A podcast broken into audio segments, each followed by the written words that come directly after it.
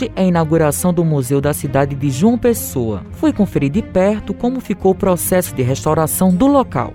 Basicamente, o museu é o prédio e o prédio é o museu. Esse áudio é de Diógenes Chaves, coordenador do Museu da cidade de João Pessoa.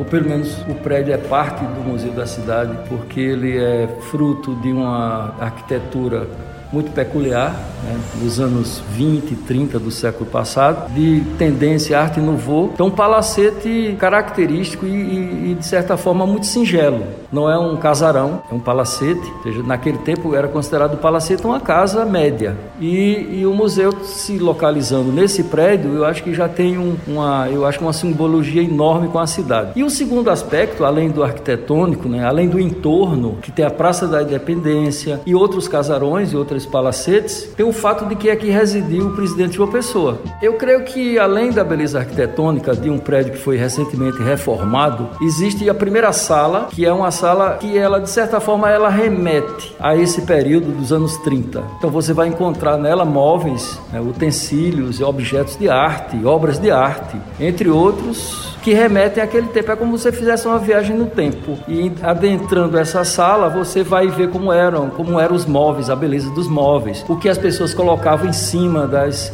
cômodas, esse mobiliário como esses acessórios. E a gente nessa sala conta um pouco da arquitetura. Entra na segunda sala, que tem uma importância grande, que é a sala maior. Ela explica por que João Pessoa chama João Pessoa. Evidentemente contando a história que todos sabem, parte da tragédia, né, que é o assassinato de João Pessoa em Recife, mas também fala de os outros nomes que a cidade teve. Continuando no térreo, porque a gente ainda está no térreo. Aí você vai ter é, o acesso, por exemplo, ao elevador, que uma casa dessa transformada em museu e aberta ao público, ela tem que ser inclusiva, né? Ela tem que garantir acessibilidade. No caminho para o elevador, você vai encontrar uma série de homenagens a figuras importantes e figuras populares. Esse caminho vai seguir no outro, que é onde você vai ter de fato alegorias do profano e do sagrado. Uma homenagem à Nossa Senhora das Neves, Iemanjá, onde você vai ter a Festa das Neves, que é a famosa festa da padroeira, entre outras informações, vídeos,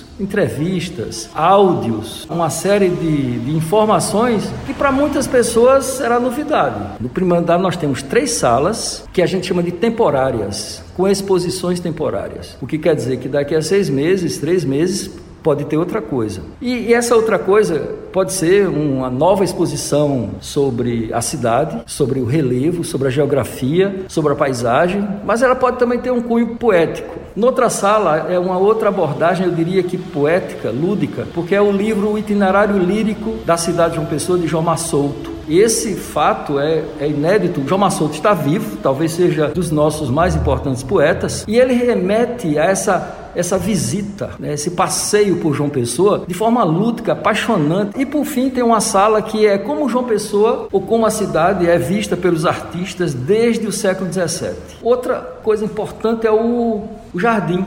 O jardim está sendo trabalhado para reproduzir o mesmo jardim dos anos 30. Claro, não dá para fazer igual, apesar da gente ter se baseado em pesquisas sérias, acontecidas principalmente pela professora Sônia Gonzalez, mas os jovens paisagistas fizeram um ajuste né, e vão montar um jardim que eu espero que seja uma homenagem ao jardim. Basta dizer que é o seguinte: das fotos que a gente descobriu de João Pessoa, todas são feitas no jardim.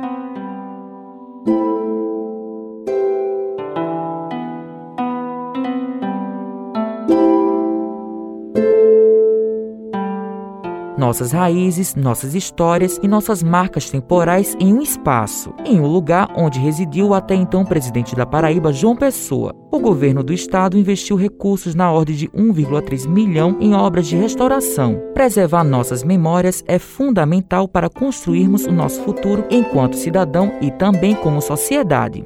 O espaço localizado na Praça da Independência vai passar a contar a história da capital paraibana através de fotografias, obras de arte, literatura, música, móveis e objetos que retratam o estilo de vida da sociedade na década de 1920. Simone Guimarães, superintendente da Superintendência de Obras do Plano de Desenvolvimento do Estado, a SUPLAN, pontua que a população pode esperar do museu que as pessoas podem esperar com a restauração do museu? As pessoas vão se encantar quando entrarem no casarão, caminhar pelos cômodos e constatarem o belíssimo trabalho de recuperação estrutural que foi feito ali, com todas as frentes de serviço respeitando a arquitetura original do antigo prédio. O casarão é tombado e protegido pelo IFAEP. Agora será um museu que vai contar a história da nossa linda cidade, da nossa bela capital. É muito gratificante a gente poder ter feito parte desse trabalho ao lado de um time de profissionais que trabalham junto comigo. É muito gratificante a equipe da Suplan parabenizar esse povo aguerrido. É imensamente gratificante também a gente poder proporcionar esse resgate histórico através da engenharia civil, restaurando obras tombadas como essa, que por muitos anos foi a residência do presidente João Pessoa e agora será o nosso museu, o Museu Cidade.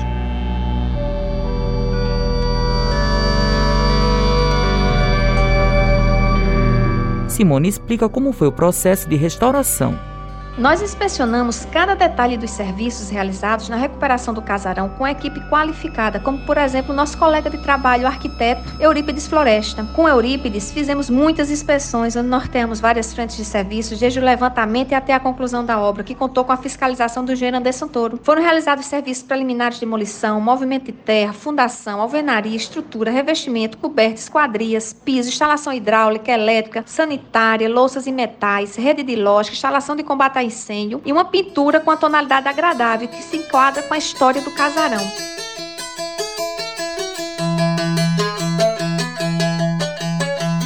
Esse é mais um capítulo e um marco para a população de João Pessoa. O museu é uma forma de preservação das nossas histórias, vivências e também do nosso passado. Com os trabalhos técnicos de Talita França, produção de Lucas Duarte, gerente de jornalismo Marcos Tomás, Matheus Silomar para a Rádio Tabajaro, emissora da EPC, empresa praibana de comunicação.